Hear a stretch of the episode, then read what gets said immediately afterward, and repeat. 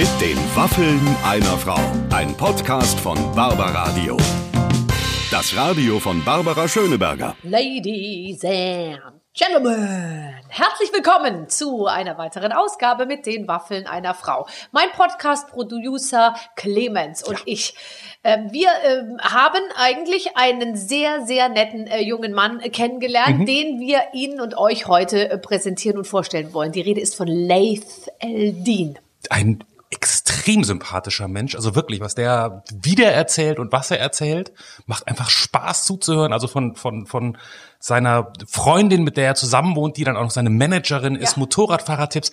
Aber dann hinten raus, Barbara, ja. so im letzten Drittel, wenn dieses Spiel anfängt. Ja. Da kippt's, kippt's so inhaltlich so ein bisschen, oder war das jetzt nur so mein Gefühl? Erzähl bitte, was Also was? ich meine, da geht's ja auf einmal so um, um ich sag's jetzt einfach mal so, wie es ist, ja. um, um Küssen und Kotzen. Es geht um, um pornografische Veränderungen von Bildern, um ja. sehr, sehr vorsichtig, ja. und andere Sachen, ne? Also, ja, man verlangt uns Ehrlichkeit ab, das ist redaktionell so gewünscht und wir liefern. Das kann man äh, tatsächlich sagen. Wir liefern, wir liefern. Aber, aber am Ende, und das fand ich so erstaunlich, sagst du, ähm, ich bin ein großer Fan von, von dir, ja. also von ihm.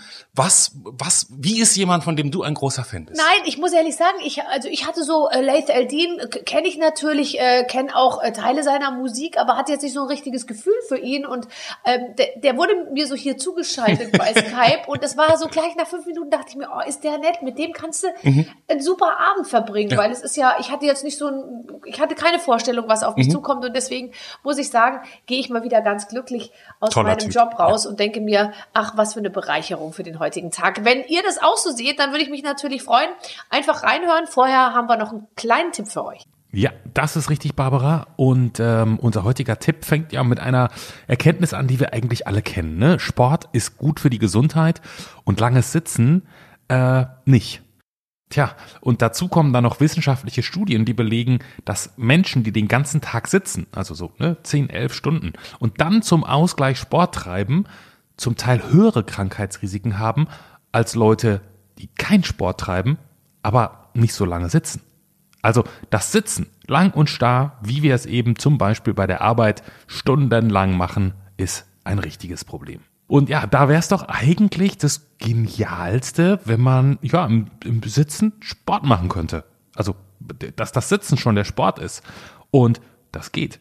Mit einem Stuhl, bei dem man sich uneingeschränkt und ganz nebenbei kontinuierlich bewegen kann. Ein Stuhl wie der ARS Swapper. Durch seine spezielle 3D-Technologie bewegt ihr euch nämlich mit diesem Sitz vor und zurück, nach links und rechts, auf und ab, also in alle Richtungen. Ihr seid ständig in Bewegung und das Wichtige ist, der Stuhl passt sich euren Bewegungen an und nicht umgekehrt. Klar, das hat viele positive Gesundheitseffekte. Atmung wird tiefer, Muskulatur, vor allen Dingen die Rückenmuskulatur wird gestärkt, Kreislauf und Stoffwechsel kommen in Schwung, Bandscheiben werden entlastet und so weiter. Und auch die grauen Zellen kommen in Schwung, man fühlt sich fitter und wacher, Konzentration und Produktivität steigen. Und ganz nebenbei verbrennt ihr so im Sitzen einfach zusätzlich Kalorien. Also, wenn ihr zu denen gehört, die viel sitzen, dann schaut euch den Aeris Swapper wirklich unbedingt mal an. Mit einer Auswahl von über 50 Farben, Stoffen und Modellen findet ihr garantiert den richtigen für euer Homeoffice oder halt für euer Office eben auch. Der Aktivsitz ist im Fachhandel erhältlich und unter aeris.de, a-e-r-i-s.de schreibt man das. Aeris Whopper noch aktiver und es wäre kein Sitzen mehr. Das war's von mir. Barbara, bitte. Jetzt geht's los mit den Waffeln einer Frau heute mit Laith LD. Ladies and Gentlemen, Trommelwirbel, Laith, mach. Ja, heute in der Show Laith Eldin per Skype zugeschaltet und go! den Waffeln einer Frau, äh, äh, ba, ba, ba, mit den Waffeln einer. Ba, ba, ba, mit den Waffeln einer Frau, ba, ba, ba, ba, mit den Waffeln einer Frau. Mädchen. So. Eigentlich könnte man Mädchen sagen. Hallo! Ich, einen schönen guten Tag. Ich freue mich, Na? dass du da bist. Und was liebe ich das, wenn ich mit jemandem spreche und der hat schon die Gitarre umgeschnallt. Dann weiß man auch, da hat jemand die richtige Auffassung. Machen Musiker das nicht immer so? Muss das nicht so sein? Ja, ich weiß. Das, das, Das ist ja wie wenn ein Comedian quasi mit einem Comedian unterwegs zu sein und sowas zu sagen, wie sagt was Lustiges.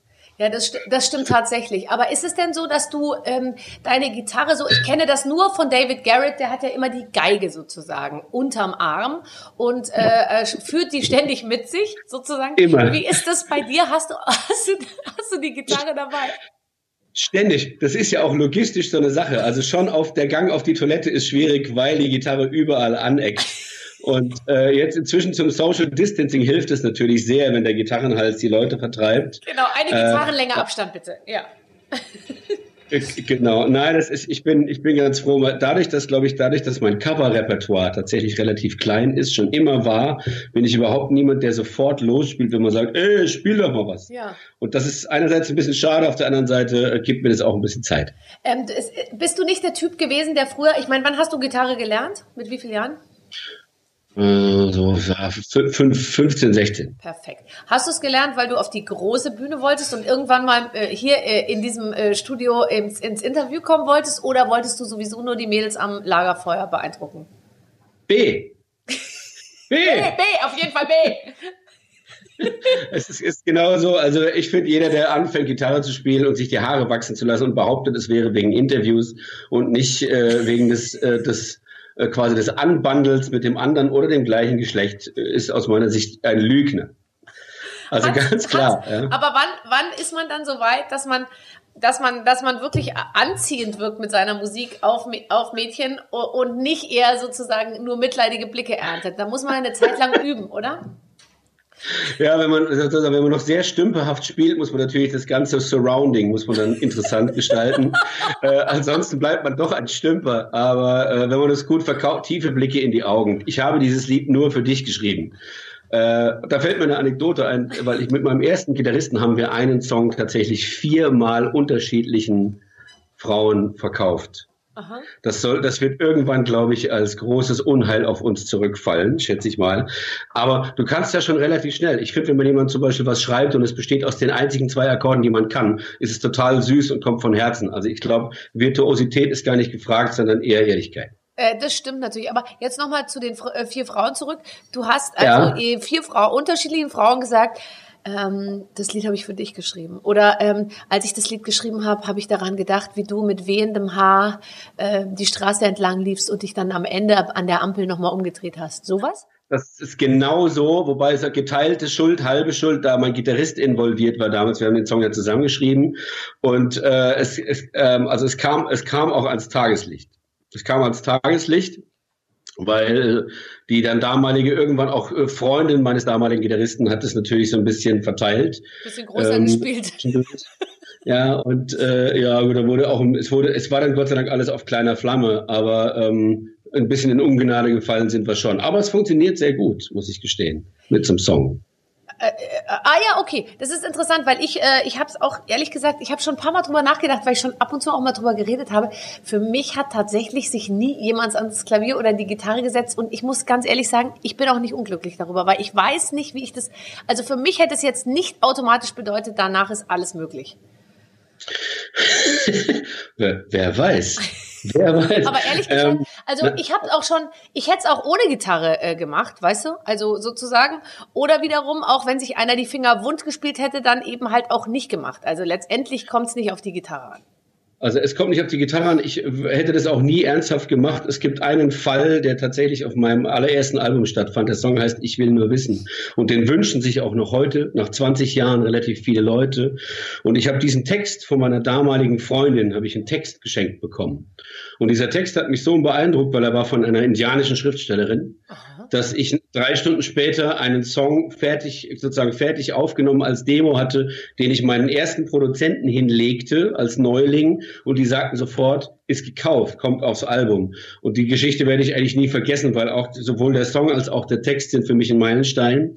Und äh, ich habe den natürlich zurückgeführt, den Text, den ich geschenkt gekriegt habe, als Song. Das hat in sich schon für, sagen wir mal, Liebesstürme gesorgt. Ah, ja, ja, das kann ich mir vorstellen. Ich schicke dir auch mal was zu. Ich habe sehr viel Tagebucheinträge, äh, auch aus der Zeit so. Äh, da könnte ich dir mal ein paar Seiten zukommen lassen und da kannst du dann ähm, ab und zu musst du ein bisschen piep, piep oder äh, äh, husten an, an den einen oder anderen Stellen.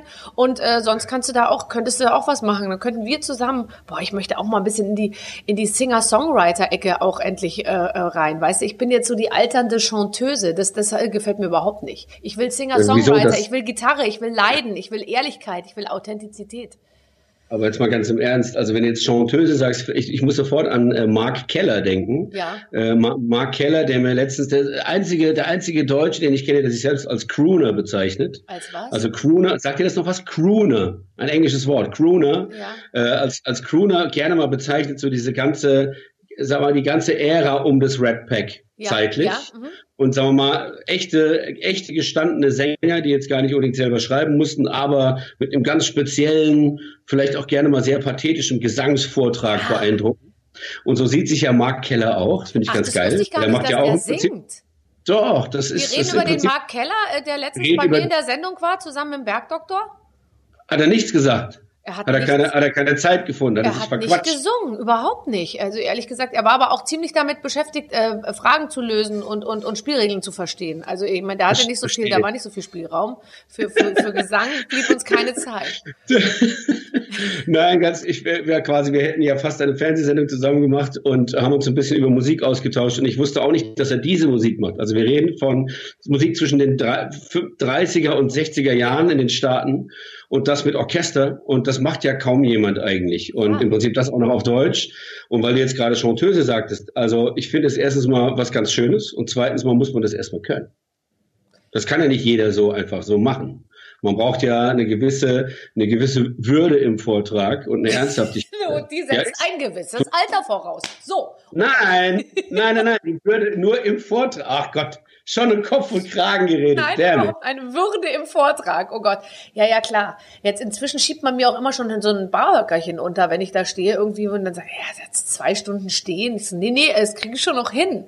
Aber was ich tatsächlich nicht hinkriege, ich weiß nicht, ob du das hier auf der Bühne gemacht hast, ist während des, ähm, während der Show, also so Tanzgeschichten, äh, da bist du ja auch nicht der Typ dafür. Oder hast du jene Choreografie äh, dir einfallen lassen? Äh, wir haben das mal mit der Band gemacht für einen Song aus Witz und es war das Grauen. Es war das Grauen, weil wir haben es dann doch, wir haben es, es war wirklich leicht und es fing ganz gut an und äh, es verzettelte sich sozusagen nach der ersten Drehung, die wir uns überlegt hatten, hat sich das alles komplett in Luft aufgelöst, war aber sehr lustig. Äh, it's not, it's not my Baustelle, Nee, bin ich ganz. Nee, ich finde auch, also ich, ich kann aber nur sagen, ich meine, jeder, der schon mal wie ich gesagt habe, ich habe jetzt äh, nochmal eine, eine Tour gemacht und habe mir gedacht, jetzt singst du noch mal was von Beyoncé. Warum auch nicht, weißt du? So. Und ich, also vor allem wollte ich die Klamotten haben, die so ähnlich sind wie die von Beyoncé. Und dann dachte ich mir, muss ich auch was von Beyoncé singen. Dann habe ich mir also diese Klamotten gemacht und dann habe ich so ein Beyoncé-Medley gemacht, ja. Ähm, und habe äh, tatsächlich zu diesem Medley bin ich einmal vier Schritte nach vorne, dann habe ich einmal so gemacht, dann bin ich nochmal nach hinten, dann habe ich einmal so gemacht, dann bin ich die Treppen hinten hoch, relativ zügig, aber jetzt nicht gerannt. Und als ich oben ankam, war ich schon ganz froh, dass, du, dass ich immer nur das Echo sang, weil meine Background-Sängerin eben auch, wir haben uns so abgewechselt, weil ich eben so, so und, ähm, und ich bin ja mega fit, ja. Und da dachte ich mir, was ist das für eine Anstrengung, wenn du die ganze Zeit, Beyoncé geht ja auch immer in diesen Kosakentanz, ja, die geht ja so runter in die Knie und dann so hoch. Ähm, und das in diesen Schuhen, ich weiß nicht genau, wie, wie die das machen, ehrlich gesagt. Ich weiß es nicht. Ich, ich, aber ich, das ist der Geheimnis, ist, dass eine der Background-Sängerinnen klingt wie Beyoncé. Tada! Nein. Schon klappt das. Ja, Nein. natürlich. Also auch Pink hat in ihrem, in ihrem Chor, in ihren großartigen Chören, äh, ist mindestens immer eine, eine, also sozusagen ein Backup kann man sich nennen, aber es ist eher so eine Art Support. Die singen eigentlich so gerne mal bei solchen Geschichten die Hauptstimme mit und ich finde es überhaupt nicht verwerflich, weil es kommt nicht vom Band, Ja. äh, sondern das ist ein ganz großes Kino. Ich bekomme hier gerade einen Kaffee reingereicht. Dankeschön. Salome. Wer macht das denn? Wer bringt denn Und jetzt das Kaffee? macht, das, das macht die Salome, die sich jetzt gerade wieder, meine Managerin und Freundin, die gerade wieder davon schleicht. Die heißt Okay. Ja. Sag mal, macht die dir dann auch den Tanz der sieben Schleier am Abend? Biblischer Kap Nur sieben? Wenn, wenn Einer wüsstest, reicht, einer wenn du reicht. wüsstest, ich habe doch keine Zeit für sieben Schleier, geht's? Also Managerin. Da schlafe ich ja schon nach, ja, aber ehrlich, mach Steuern. hin, komm, Ja. zieh das Ding jetzt zur Seite. Ähm, Genau. Was, äh, sag mal, äh, deine Managerin und Freundin. Also das heißt, ihr seid so wie in einer guten Fußballer-Ehe, ist die Frau die, die, die Freundin und die Managerin.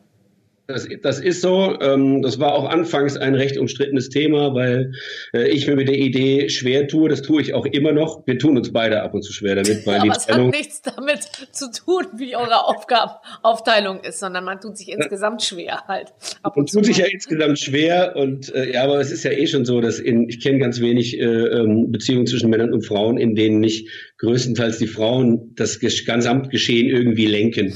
Ja. Egal ob in der Wahrnehmung so ist oder nicht. Mhm. Und von daher haben wir das jetzt dann auch gleich offiziell gemacht und es klappt bisher sehr gut, muss ich sagen. Das ist richtig. Und das ist auch ganz schön, dass du das tatsächlich mal sagst, weil ich, äh, ich glaube, dass, ähm, dass es tatsächlich so ist, dass die, die Frauen viel machen und, und so. Und dass aber der Mann macht mehr so, der Mann tut mehr so, als würde er mehr bestimmen, glaube ich, nach außen. Deswegen denken die Kinder auch immer, der Papa ist der, der das, der das Geld verdient, der hier dafür sorgt, dass irgendwie alles läuft und so.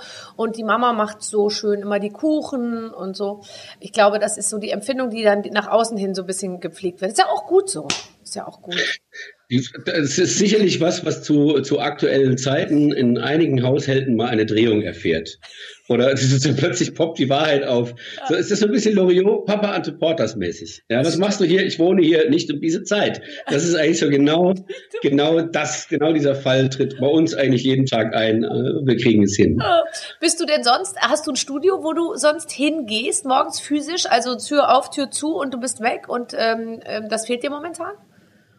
Ähm, nicht wirklich. Also es ist eher so, wenn, wenn Studio gibt es äh, bei mir im Haus gibt es einen Raum, in dem ich, äh, wenn ich ihn nicht zwischendurch auch mal als Lager missbrauche kurz, äh, in dem ich regelmäßig musiziere. Äh, was mir eher fehlt, ist das Auswärts gerade. Es sind um mich herum befreundete Musiker, die ich regelmäßig besuche. Und das ist jetzt gerade flach gefallen. Wir könnten, da wir sozusagen alle regelmäßig gleich lang in Quarantäne mit Kids und so, aber das sparen wir auch gerade. Und dieser soziale Austausch, der, der fehlt schon sehr. Also weniger, weniger Bildschirm und mehr Echt-Talk ist was, was äh, Not tut mal wieder tatsächlich. Also was ich jetzt gemerkt habe, ich habe ja auch viel äh, nur Zeit zu Hause verbracht und habe das sozusagen diese ganze Welt und Corona-Welt nicht so an mich rangelassen und habe einfach mich so in mich mit mit mit mir und meinen Ängsten einfach die ganze Zeit so beschäftigt und dachte mir, ach, ist doch gar nicht so schlimm. Und jetzt habe ich mich aber ein paar Mal ins Arbeitsumfeld, in das jetzt neu gestaltete Arbeitsumfeld, zum Beispiel NDR Talkshow so äh, begeben. Und, äh, und dann ist mir erstmal klar geworden, was für eine Scheiße wir jetzt an der Hacke haben. Überall Plexiglasscheiben, die die Leute voneinander trennen. Auf den Gängen geht man sich so, so, so blöd grinsend irgendwie, so jeder drückt sich an der Wand. Du merkst, wenn die Leute reden, geht immer einer einen Schritt zurück. Ähm, in der Sendung saßen wir alle zwei Meter voneinander entfernt. Da, da, dann merkt man Ja. erstmal, wie oft man jemanden im Gespräch so am Arm fasst oder auf den Rücken haut oder irgendwie, keine Ahnung, also dieses ganz Normale. Und selbst wenn man, also ich habe jetzt gar nicht Angst, dass ich krank, ich habe überhaupt keine Angst vor der Krankheit, aber man denkt immer, der andere hat vielleicht Angst und dann hat man aus Respekt vor den anderen, ist man dann auch die ganze Zeit so klemmimäßig irgendwie unterwegs. Also das finde ich, das ist mir jetzt ehrlich gesagt jetzt zum ersten Mal so richtig klar geworden, wie das in der Praxis dann so wird. Also ich, ich, ich verstehe, ich finde, äh, ich möchte an Klemmi ganz kurz mich aufhängen, weil ich habe für mich zum Beispiel festgestellt, dass ähm, dass viel, dass eine Entscheidung dazu gehört, ob man sozusagen dem Ganzen jetzt Glauben schenkt oder ob man sich auf die Seite derer schlagen möchte, die sagen, das ist doch alles Betrug. Ja. Und äh, was ich überhaupt nicht verstehen kann. Ich bin auf der glaubenden Seite an der Stelle und ähm, schaue im Prinzip, dass ich in meinem Kopf alles dafür tue, dass ich es nicht verbreite und ich Ja. es nicht bekomme, Ja.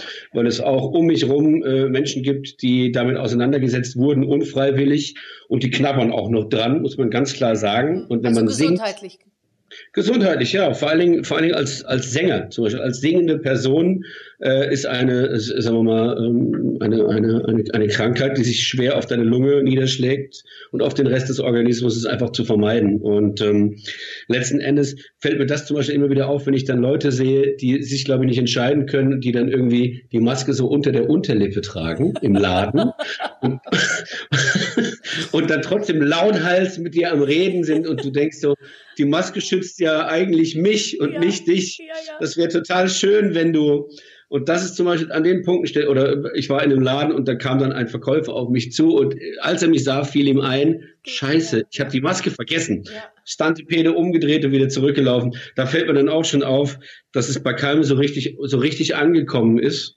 Und dass es natürlich die Leute gibt, die es total fürchten, mit Aluhut auf dem Kopf und alles. Ja, ja Wahnsinn. Ich habe jemand gesehen, der hatte so einen großen Wasserspender, Volvic-Flasche, weißt du, so diese Plastikflasche unten aufgeschnitten, hatte sich das komplett über den Kopf gezogen. Aber da, wo der Mund ist, da hat er sich ein Loch reingeschnitten. Okay. Ja, das ist gut. ähm, was, äh, hast du schon eine Masken, einem, ein Maskenritual? Weil ich habe jetzt festgestellt, dass äh, für mich jetzt sozusagen zum Supermarkt fahren heißt, in vier Anläufen eigentlich fahren, weil ich steige ins Auto, fahre zum Supermarkt, steige aus, merke, oh Gott, ich habe die Maske vergessen, fahre wieder zurück, hol wieder, äh, hol, suche und dann finde ich das Ding natürlich auch nicht, weil das flackt jetzt irgendwie irgendwo rum. Und man muss ja jetzt nicht nur hygienische äh, Standards da auch erfüllen, sondern man muss sich auch, wie wenn du in eine neue Wohnung ziehst, weißt du doch auch mal nicht, wo du den Schlüssel hinlegen sollst am Anfang. Ja. Und du suchst die ganze Zeit. Und jetzt suche ich ständig diese Maske. Hast du, äh, wie sieht deine Maske aus? Erste Frage. Zweite Frage, wo hast du sie, damit wir vielleicht von dir lernen können, aufbewahrt, dass du sie immer griffbereit hast? Ich hätte nicht gedacht, dass wir sofort so, so früh schon so intime Sachen besprechen. Ja. Äh, also ich gehöre, ich, wir gehören hier zu den, zu den äh, Normalo-Langweiler-Masken, äh, ne, weil wir noch einen ganzen Schwung aus, aus Papier hatten. Aha. Diese Papiermasken und davon gibt es tatsächlich äh, größtenteils im Auto gibt es ein Kontingent. Äh, Ach, das, das Ganze tatsächlich gemischt mit Handschuhen für alle Eventualitäten. Ja. Und äh, es ist trotzdem ist dann eher immer so dieses danach, weil in der Theorie ist es ja so, dass wenn du mit der Maske irgendwo herkommst und steigst wieder ins Auto, dann muss die Maske ja irgendwo hin. Und eigentlich ist es ja total bescheuert, dass wenn du jetzt lang irgendwo warst in, in der Theorie, dann sollst du diese Maske ja eigentlich nicht nehmen und damit dein Lenkrad abwischen. Nee, man soll die doch in Backofen legen oder in Gefrierschrank. Genau, deswegen wird die Maske sozusagen dann relativ umständlich ausgezogen und irgendwie auf eine Stelle am Armaturenbrett draufgehangelt, wo sie dann natürlich liegen bleiben sollten. Not, ist ja klar. Und dann äh, flattert das alles so ein bisschen durchs Auto. Aber das ist momentan das höchste der Gefühle. Muss zugeben, ich bin ja erst seit äh, kurzem wieder, wieder in Deutschland, war lange jetzt in der Schweiz. Ähm, in, in selbst ausgesuchter Schweiz-Quarantäne und die Schweizer haben es mit den Masken ja gar nicht so. Deswegen muss ich mich tatsächlich gerade, wir gewöhnen uns hier gerade schnell um. Okay, verstehe. Also ja. Äh, das ist äh, das ist tatsächlich. Aber fährst du denn ab und zu mal fährst du ab und zu mal Motorrad? Das ist ja absolut Corona sicher. Ich habe gehört, du bist ja so ein großer Motorradfan. Das äh, täte ich, wenn ich nicht so schlampig gewesen wäre und mein Motorrad so, so vernachlässigt hätte. Also der, derzeit nicht. Ich würde das gerne tun und ähm, ich glaube, das wäre jetzt genau das Richtige für ein bisschen Freiheitsgefühl, wäre das schon ganz großartig. Aber äh, ich, es war einfach keine Zeit in diesem Jahr, sich damit wirklich auseinanderzusetzen. Einfach nicht leere Straßen. Du könntest richtig, weißt du, du könntest so ein bisschen, vielleicht könntest du auch einen Helm zwischendurch mal ausziehen und einfach, weil es, ich glaube, es ist keiner da, der es kontrolliert. Ich sehe immer nur äh, leere Straßen die ganze Zeit. Wobei, es wird jetzt schon langsam wieder voller. Jetzt wird es langsam voller. Aber ja gut. Also äh, äh, Motorradfahren, ähm, war das für dich? Wann hast du? Du hast einen Führerschein, glaube ich, früh gemacht, gell? Du, du Nein, ich habe ganz, ich habe tatsächlich ganz spät. Ich habe früh damit angefangen mit meinem Autoführerschein. Dann ist mir während der ganzen Prozedur die Kohle ausgegangen. Oh Gott, das ist so fürchterlich. Das ist ja schlimmer als Coitus interruptus. Ja. Es ist genau genau so. Und dann habe ich sozusagen das Motorrad einfach stecken lassen und ähm, habe dann Jahre später habe ich nochmal aufgenommen das Ganze, weil ich davon träumte, aufs Motorrad zu steigen und fahren zu können. Ja. Und, und genau so war es dann auch und habe das gemacht und es war 2010. Ah so, ja, das ist tatsächlich noch nicht so lange her, ja. Nö, überhaupt, überhaupt nicht. Und ähm, bin dann so spät, spät äh, aufstehermäßig eingestiegen, was zur Folge hat, dass ich relativ vorsichtig an die ganze Sache rangegangen bin. Und dann aber auch gleich relativ viele Urlaube absolviert, alles so europaseitig, immer in Süden fahren, Alpen und so Zeug. Das ist schon eine, eine großartige Auffassung. Es ist, es ist erstaunlich, mit wie wenig Klamotten man sich total wohlfühlt, wenn man keine Lust hat, viel Gepäck mitzunehmen, als Beispiel. Das brauchst du mir nicht zu erzählen, weil ich bin ja jemand, der mit, äh, mit mit Handgepäckskoffer auch zwei Wochen äh, in Ferien fährt, weil ich doch festgestellt habe, äh, dass ich auf Klamotten in den Ferien gar nicht so wahnsinnig viel Wert legen möchte. Ich bin ja Klamotten geschädigt durch meinen Job und finde es herrlich zu wissen, es gibt zwei T-Shirts, zwei Hosen und ein Kleid und ein paar, wie auch immer, geartete Flipflops. Die ganzen großen Sachen ziehe ich dann auf der Reise an, sozusagen. Also die dicke Jacke, die Jeans, die, ja. die Turnschuhe und so. Und alles andere habe ich, habe ich in meinem Köfferchen. Ähm, das, das kann ich total gut äh, nachvollziehen. Ähm, dann fährst du richtig über die Alpen und fährst von da, wo, wo bist du? In Hannover, oder? Nee, in, in Mannheim. Also Ach, von Mannheim Mannheim. aus. Ach so. Ja. In ja, das ist ja trotzdem im Prinzip, bis man bei den Alpen ist, je nachdem, wie man so drauf ist, fahrtechnisch, ob man jetzt eher zur schnellen Variante auf der Autobahn gehört, was ich total langweilig finde, Autobahn fahren mit Motorrad, oder ob du eher schaust, dass du das Ganze noch malerisch gestaltest, dauert dich das ja schon eine ganze Weile. Und ich bin jetzt auch nicht so ein, so ein Kilometerfresser, sondern ich bin eher mal raus, Hauptsache es klingt gut und man kann zwischendurch, keine Ahnung, äh, Pfälzer Weinstraße in die Elsässer Weinstraße übergehend. Das ist eine Strecke für alle Motorradfahrer, wenn sie sie nicht kennen, müssen sie sie mal gefahren haben. Das ist ganz großartig. Die deutsche Route 66. Jetzt kriege ich bestimmt total Ärger. Die deutsche Route 66. Ach, das ist toll. Das, nein, das ist total schön. Du kannst, du, du kannst immer irgendwo anhalten. Du kannst natürlich nach getaner Arbeit, hältst du irgendwo an, kehrst ein, isst was Nettes, trinkst guten Wein. Was braucht man denn noch? Also super. Ich finde super. Und Salome fliegt mit den sieben Schleiern hinterher. Nee, die sitzt, äh, die sitzt sozusagen, sitzt die drauf oder hat die ein eigenes Motorrad? Das, das wäre an dieser Stelle, äh, war, war noch nicht klar. Ich glaube, den, den, den Anreiz gibt es schon für sie auch zu sagen, äh, sie macht das nochmal, aber sagen wir mal so, es gibt, es gibt drei Kids. Und diese drei Kinder, also ich glaube, wenn man, wenn man Kinder hat, verändert sich das Verhältnis zum Motorradfahren auf eine bestimmte spezielle Art und Weise. Und bei den die einen sagen, komm, das ist doch irgendwie cool, und die anderen bringen ein bisschen Abstand rein. Bis jetzt ist es noch der Abstand. Äh, Mal gucken, ob sich das, das ändert, also ob sie dann irgendwann sagt, ich will doch nochmal selber fahren. Ähm,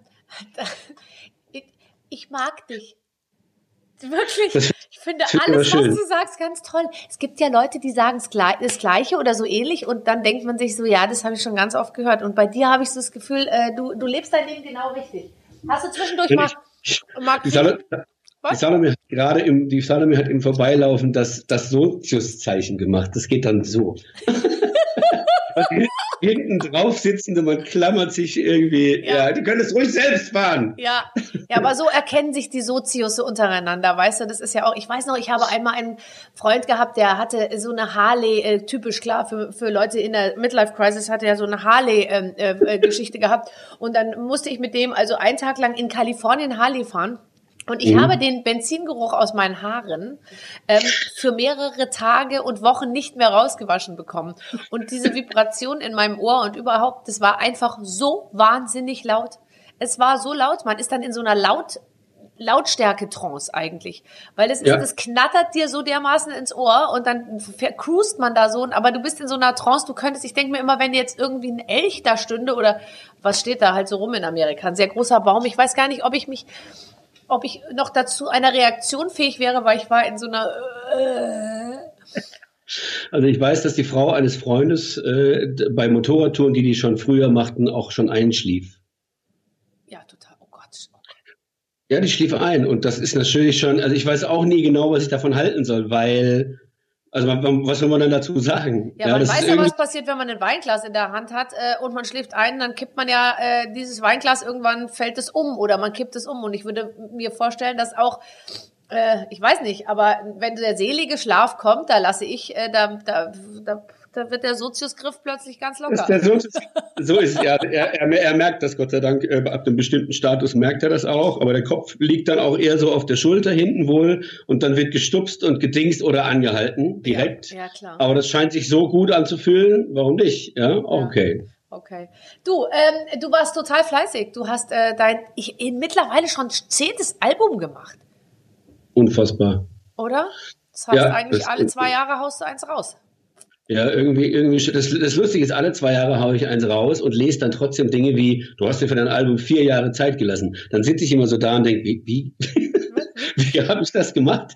Ich bin mir ehrlich gesagt nicht ganz sicher. Ja, aber in der, in der Rechnung hast du vollkommen recht. Äh, eigentlich in zehn Jahren, jetzt in 20 Jahren zehn Alben, äh, ist genau das. Und äh, es macht mich im Rückblick wirklich unfassbar stolz, tatsächlich. Weil als das, als das alles mal losging mit dieser Musiksache, hätte wirklich niemand geahnt, dass es so weit kommt. Ich sag's mal so. Aber ich glaube, so rückblickend, also ich habe ja nur vier Alben gemacht äh, in, in, äh, in auch schon einer ziemlich langen Zeit, ehrlich gesagt. Oh Gott, ja, stimmt. Also da äh, gibt's auch so eins oder so, wo man so zwischendurch mal so denkt, oh, da war ich, da habe ich aber irgendwie so einen Weg eingeschlagen, den würde ich jetzt, also wo, wo auch so Songs drauf sind, die ich jetzt gar nicht mehr so viel singe äh, in meinem, in, wenn ich mal irgendwo auftrete. Hast du das auch, dass es so geliebtere Babys gibt und dann gibt's halt auch so ein bisschen ungeliebtere Kinder, die hier so ein bisschen hinten überfallen? Also ein ganz schönes Beispiel, ganz akut. Ich war äh, just beim Fernsehgarten in, in der Quarantäne-Version oder in der Covid-Version beim Fernsehgarten. Und äh, der Fernsehgarten hatte sich dann noch einen alten Song von mir rausgesucht von 2002.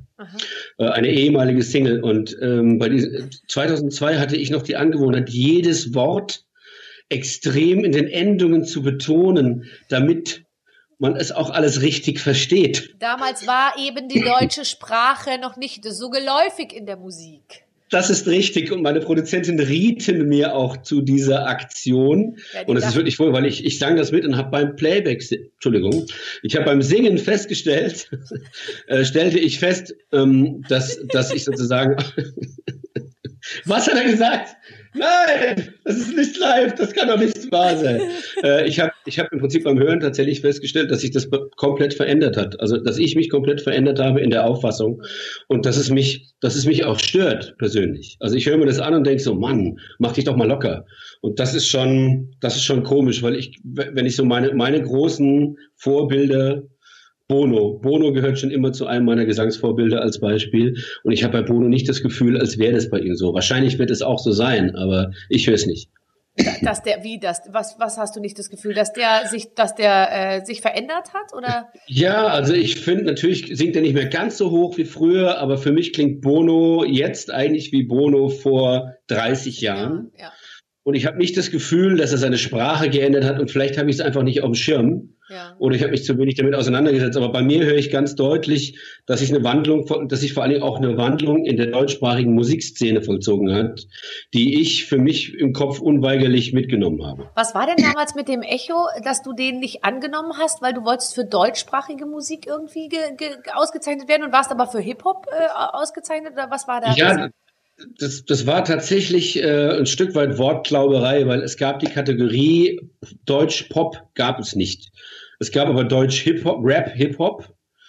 Und äh, ich war dann nominiert mit äh, Fettes Brot und habe ich vergessen, nochmal noch mal richtig Hip-Hop und dachte, aber wieso denn eigentlich? Weil ich habe mit Hip-Hop wirklich nichts am Hut, ich habe mit Rap nichts am Hut, ich mache Popmusik. Und lass mir von mir aus noch Soul unterjubeln und habe dann gesagt, wisst ihr was? Nö, brauche ich nicht. Und es wurde, das wurde tatsächlich auch eingesehen. Und äh, ja, prangt da lustig in meiner Vita, äh, was ganz lustig ist, weil ich immer noch drüber rede. Knappe 20 Jahre später ist doch auch ganz schön eigentlich. Ja, aber damals hat man wahrscheinlich alle gesagt, so, äh, wir haben die und die und die Kategorien und jeder, der Deutsch singt, der kommt jetzt in die Kategorie Hip-Hop irgendwie, weil da gab es vielleicht noch nicht so, so, so viele. Das, das ist so und im Prinzip war es ja auch so, dass du gar nicht so viel Act, man hatte, sagen wir mal, nicht genug Act, um jetzt sagen zu müssen, wir müssen ja. die wirklich mal ordnen, sondern man hat ja eher so gesammelt, haben wir noch irgendjemanden, den wir da reinstopfen können, da hast du völlig recht. genau. Aber inzwischen, ehrlich gesagt, ich liebe ja ähm, äh, deutschen Pop. Ich höre eigentlich ehrlich gesagt fast nur deutschen Pop. Und äh, mir kommt es auch vor, als würde das viel gespielt werden, aber ich glaube, das äh, kommt mir auch nur so vor, weil ich das immer auf meinen eigenen Sendern höre, wo wir auch äh, einen deutsch äh, ähm, äh, Pop-Sender haben äh, tatsächlich. Aber bei äh, da könnte immer noch mehr passieren, aber ich liebe alles, was deutsch ist. Wer sind denn deine liebsten deutschen Sänger? Ähm, weil ich gerade ähm, quasi wieder auf ihn aufmerksam gemacht wurde über, glaube ich, eine neue Single, muss ich Herbert Grönemeyer ins Rennen schmeißen, ja. weil er mich schon ewig verfolgt. Ja. Und ähm, das, das zieht sich dann so durch. Also ich bin mit Grönemeyer und eigentlich und den Ärzten ja. groß geworden, ja. was deutschsprachige Musik angeht. Dann kam lange nichts. Und dann ähm, ging es im Prinzip tatsächlich weiter mit dem Mann, der leider gerade irgendwie auf lustigen Abwägen ist, nämlich Xavier. Xavier hat mich auch damals ziemlich ziemlich, ziemlich gepackt, musikalisch, großartiger Sänger. Wir sind beide aus Mannheim. Wir teilen einfach an manchen Stellen nicht die gleichen Ansichten, aber haben, glaube ich, die gleiche Leidenschaft. ich kann mir auch nicht vorstellen, dass es viele Leute gibt, die die Ansichten teilen, dass ich, das äh, Adrenalin, Adrenalin von Kindern dem Putin gespritzt wird, damit der sich besser fühlt. Ich kann es mir nicht vorstellen, dass das viele Anhänger findet. Ich, ich hoffe, Ich Ja. hoffe, dass das ist. Man wundert Ja. sich, ja. Aber ähm, wenn ich jetzt gerade schaue, ähm, ich, ich finde es unfassbar. Also ich bin ja jemand gewesen, ich habe irgendwann, ähm, hat man mir einen Song geschickt äh, von der Plattenfirma aus und fragte mich, sag mal, hast du Lust, den mit auf Tour zu nehmen? Und ich habe dann gesagt, Leute, wisst ihr was, die Nummer weiß nicht, schickt mir mal noch was. Und dann kamen noch zwei Titel und dann war einer dabei, der hieß Karton. Und dann habe ich gesagt, weißt du was, den nehmen wir mit als Support. Und ähm, jetzt gucke ich Mark Forster total gerne dabei zu, was bei ihm alles so funktioniert. Das ist schon wirklich cool und ähm, Ja.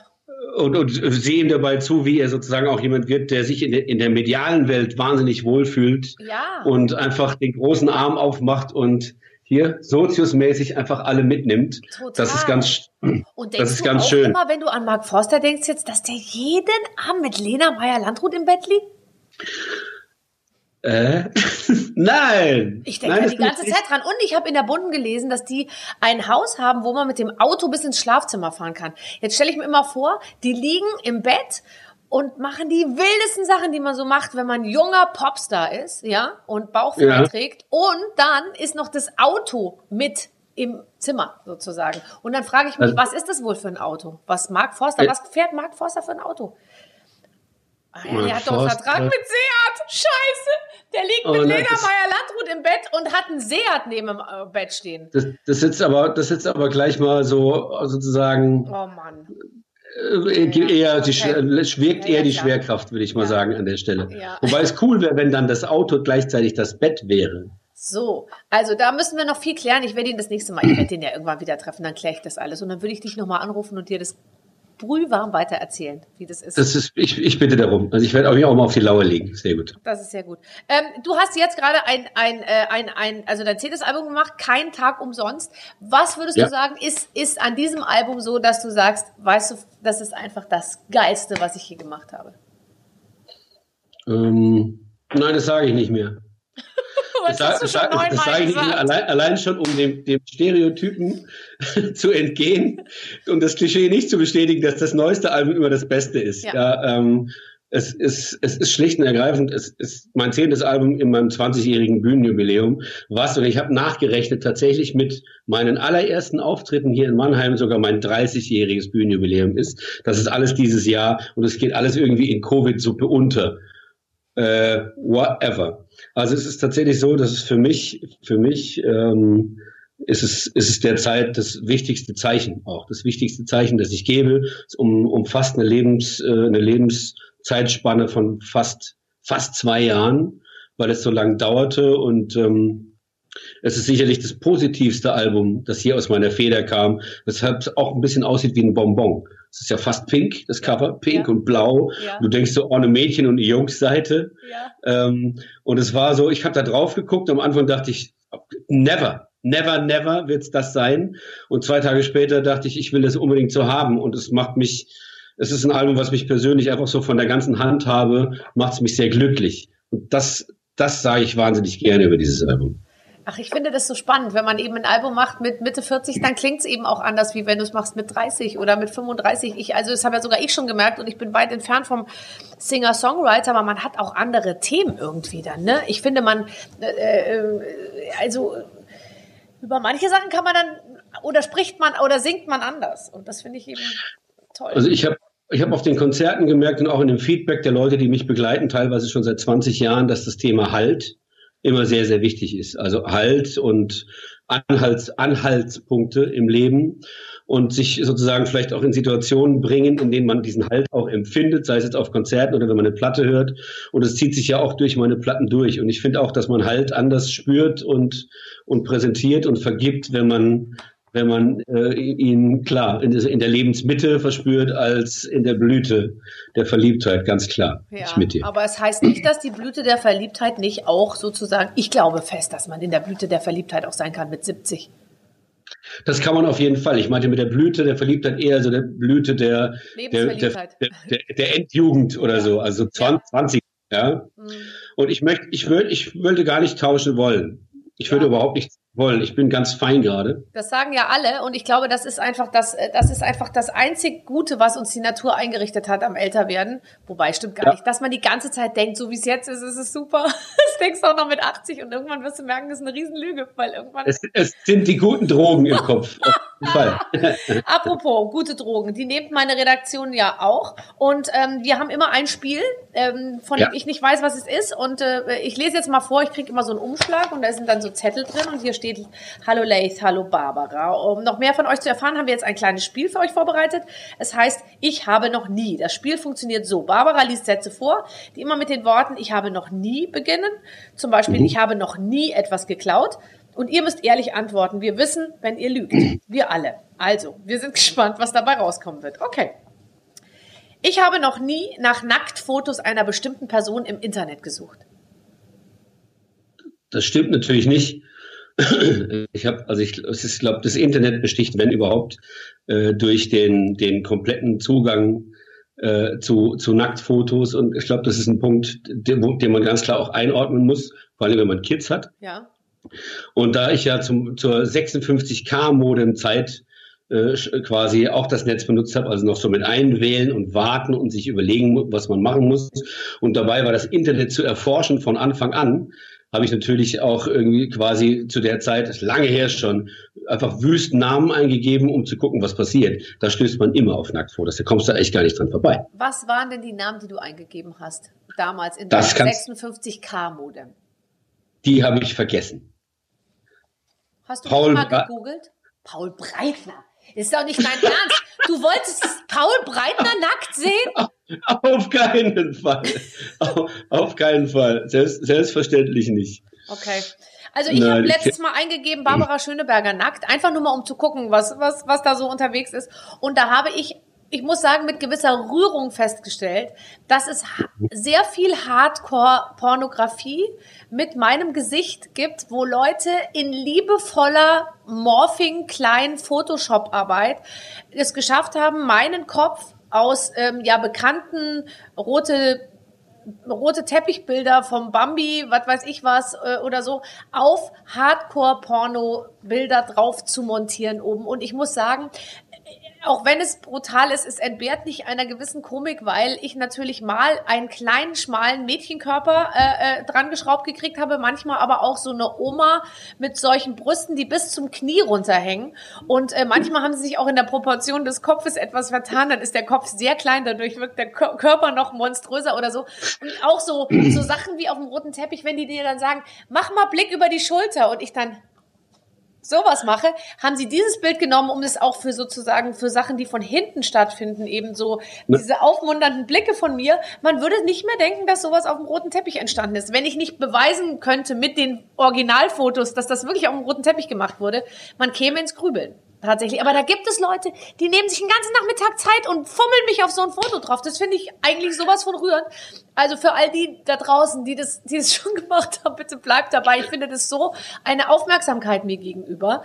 Ähm, und ähm, ja, ich hoffe halt einfach nur, dass meine Schwiegereltern nie Barbara Schöneberger nackt eingeben.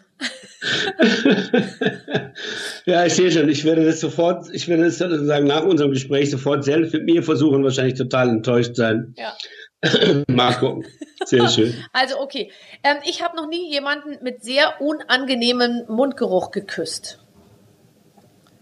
Oh, bitte verneinung. Äh, das, das, das, das stimmt nicht. Ähm, das liegt aber jetzt ehrlich gesagt nicht an einem permanent, an einer Permanentsituation.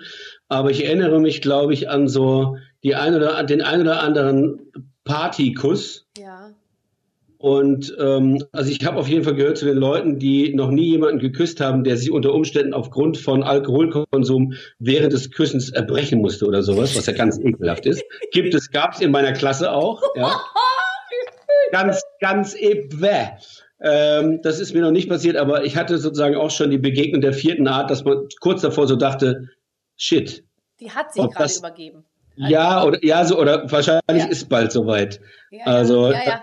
Das und ich finde ja auch, wenn ich das mal sagen darf, ähm, Bier holt nicht das Beste aus dem Atem raus, finde ich. Also äh, Bier, dieses hopfenartige äh, in Mischung mit, oh, schon länger nichts gegessen oder äh, am Buffet war der Kartoffelsalat leer, als ich kam und dann habe ich nur noch Genau. Bier getrunken, ist tatsächlich äh, manchmal, da ist man auch nicht gut beraten.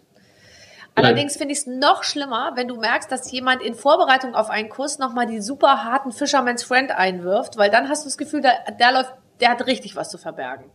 Ja, vor allem, wenn dann so ein Mix rauskommt. Also ein, Luft, ein Luftstrom, der beides anbietet, ist leider auch ganz in die Scheiße gegriffen. Das ich stimmt. finde ja auch, es darf ruhig ein bisschen menscheln. Man darf ruhig riechen, da ist ein Mensch auch mit involviert, also in irgendeiner Form. Also und also wenn es dann bei mir zu viel Listerin und äh, Kaugummi und Spülung und äh, Zahnseide ist und so, das finde ich auch nicht gut. Finde ich auch nicht gut. Da will ich, äh, ich genauso unterschreiben. Ja, gell? sehr gut, wir sind uns einig. Ähm, ich habe noch nie Handschellen getragen.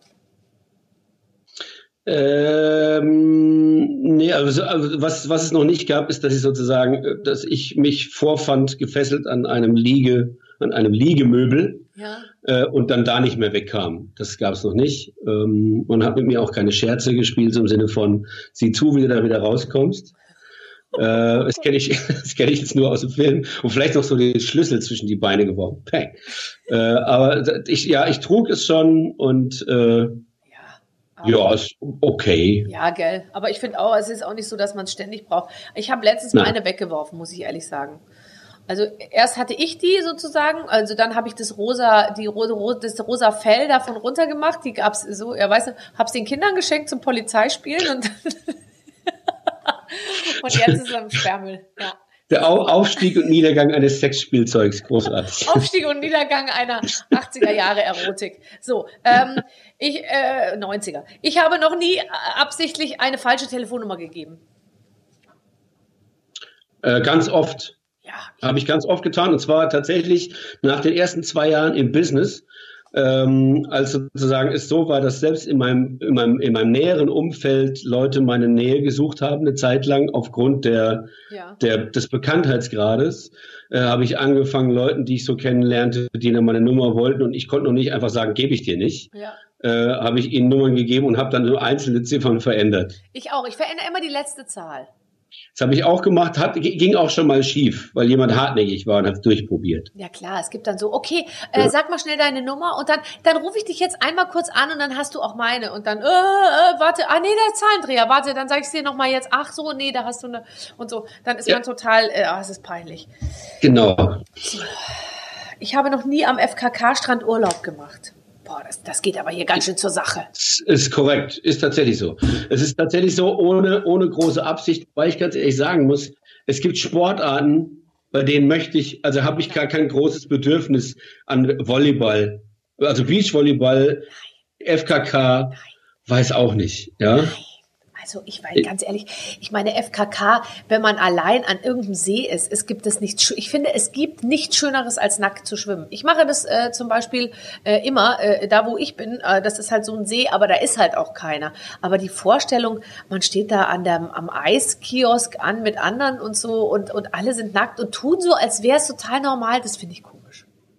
Ja, es gibt ja, glaube ich, finde, es gibt auch an der Stelle, es gab bei uns am Baggersee gab es eine FKK-Wiese und auf der war es tatsächlich so, dass man das Gefühl hatte, die Leute sind explizit nackt, also nackter als nackt. Also dass man ist auch so, man möchte, man möchte sich als Mann quasi möchte das Genital nach vorne rausstrecken, ja. damit auch alle sehen, dass man auch, wenn man es vielleicht nicht gut gesehen hat, ja. dass man nackt ist und das hat sich mir so ein bisschen eingebrannt im Kopf. Und jetzt nicht, also ich würde sagen, ich habe mir in meinem Leben einen guten Überblick darüber verschafft, was es so gibt und das ist äh, klar, also es ist eben nicht kennst du einen, kennst du alle, sondern sehen schon viele unterschiedlich aus. Aber das, was man an FKK-Stränden sieht, ist mir so im normalen Leben noch nicht begegnet, weil dann sieht man schon viel, wo man sich so denkt, wow, also in der Situation würde ich mich immer für eine Badehose entscheiden, wenn ich der Mann wäre, ja. Weil ich meine, es ist eben so, dass auch wenn es ab, ich sag mal, wenn es nicht länger ist als drei oder vier Zentimeter, ist es auch, sage ich mal, wenn es ja dick ist, äh, äh, macht's das dann nicht besser. Und wenn die Glocken länger sind als das Seil, sage ich mal, auch da äh, würde ich sagen, immer, ich entscheide mich für die Hose.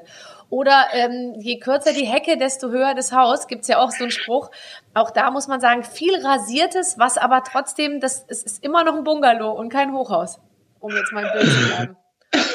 da, da, danke auch dafür. Ja. Danke für diese vielen Bilder, die ich jetzt quasi auch als Erinnerung an die alte FKK-Wiese am Baggersee in Mannheim im Kopf habe. Äh, ich unterschreibe auch das zu 100 Prozent. Ja, das, das ist einfach. So, ich habe noch nie ein Körperteil von mir kopiert auf dem Kopierer? Freunde, sag mal, was ist denn mit euch los? Meine Redaktion dreht so durch. Die sind natürlich ja, das ist so, Corona-mäßig geschädigt jetzt hier. Die müssen auch mal wieder raus. Das ist ja Flaschendrehen eigentlich, ne? So Wahrheit oder Pflicht spielen, mhm.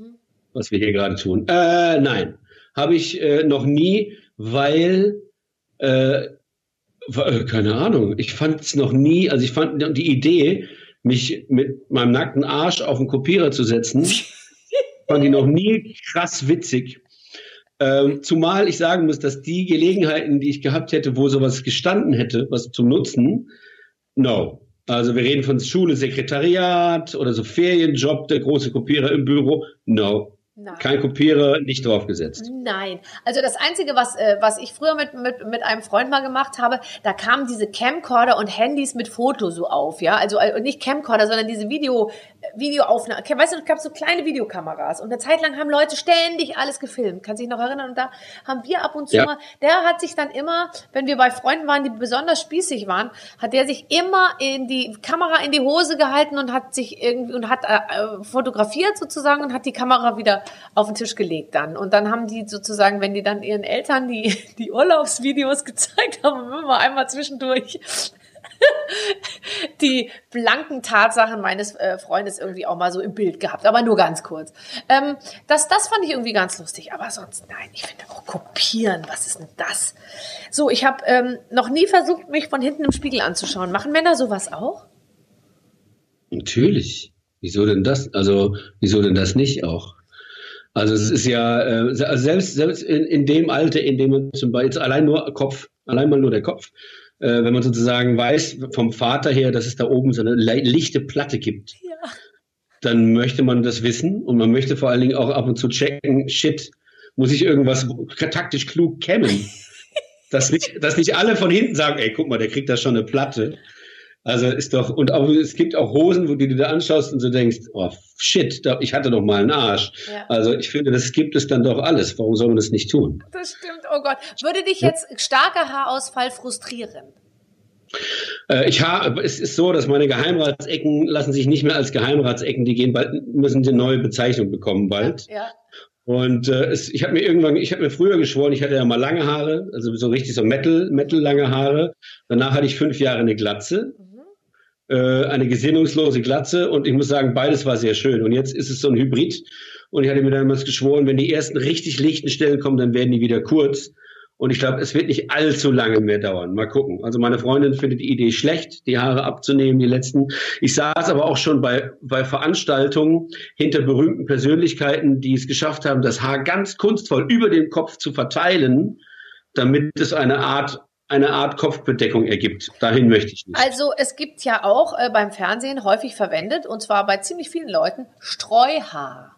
Ja, stimmt. Also Streuhaar wird dann wirklich wie aus so einer Zimt- und Zuckerdose so auf den Kopf so drauf gedingst. Das ist so ein etwas größeres, weiß nicht, vielleicht ist es wirklich, ich weiß nicht genau, was das ist. Und es wird dann fixiert mit einem Fixateur. Und dann hast du eben da, ich denke sehr gerne an die Szene aus den Fabulous Baker Boys. Da gab es so eine, die haben sich mal Schuh Schuhcreme da hinten drauf getupft irgendwie. In deinem Fall ginge das ja noch, weil du hast ja so dunkle Haare, dann, dann äh, geht das irgendwie ganz gut. Aber ich, also ich finde, Haare sind wirklich nicht so wichtig. Solange du welche auf der Brust hast, und das hast du ja, kannst du oben ruhig alles wegmachen, finde ich. Ich wischte mir gerade den Schweiß von der Stirn. Das ist ja gerade nochmal gut gegangen quasi. Ich weiß. Soll ich dir was sagen? Ich habe, ich habe alles über dich erfahren und ich muss sagen, ich bin ein totaler Fan von dir. Wirklich. Ich schließe dieses Interview jetzt mal wirklich mit diesem Satz, dass ich sagen muss, ich fand es richtig schön, mit dir zu reden. Das freut mich aber sehr. Das möchte ich äh, sehr, sehr gerne so zurückgeben.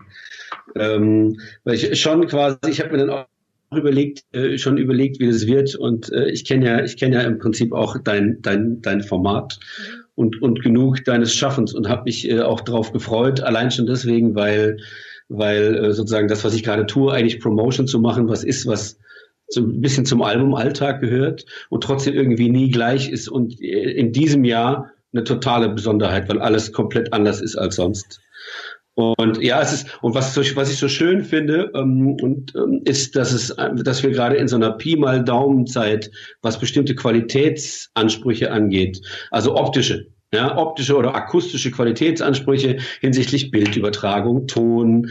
Und das, ich finde das gerade so angenehm, dass man sozusagen sich auf einer, auf so einer entspannten Ebene treffen kann ja. und dann so nette Leute, äh, ähm, um sich haben kann wie dich. Äh, also vielen, vielen Dank. Bitte. Und ich finde es irgendwie das von zu Hause. Du sitzt hier neben deiner Zimmerpalme, du machst jetzt gleich die klappst den Rechner zu und, äh, und, und, und machst einfach weiter und bist dafür nicht irgendwie mit dem Auto durch die Gegend gekufft oder gar ins Flugzeug gestiegen. Also insofern, das ist schon ganz okay. Aber ich freue mich auch, wenn wir uns wieder persönlich sehen, tatsächlich. Sehr, sehr, sehr, sehr gerne. Leith, alles Gute. Grüße an Salome. Sie kann die das Schleier jetzt fallen lassen.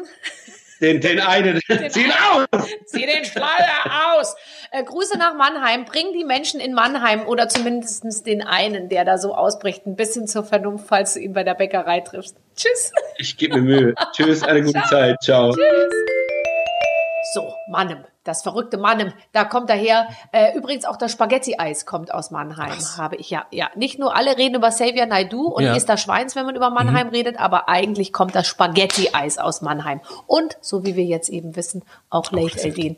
Clemens, wir sind zufrieden Super. und können ja mit einer wirklich einem Strauß der bunten, des bunten Angebots auf unsere Hörer, die jetzt ja schon mal auf der Plattform sind, ja. Wenn man jetzt genau. einmal wenn man einmal reingeschnuppert hat, will man ja auch nicht mehr drauf verzichten. Muss man auch nicht. Ich, ich empfehle ja immer, je nachdem, wo man uns hört, also in der Barber Radio App, ne, gibt's da kostenlos, sind alle Folgen drin. Also falls jemand mal denkt, fehlt mir dann Promi oder so, am besten da drin gucken. Über 80 Folgen inzwischen.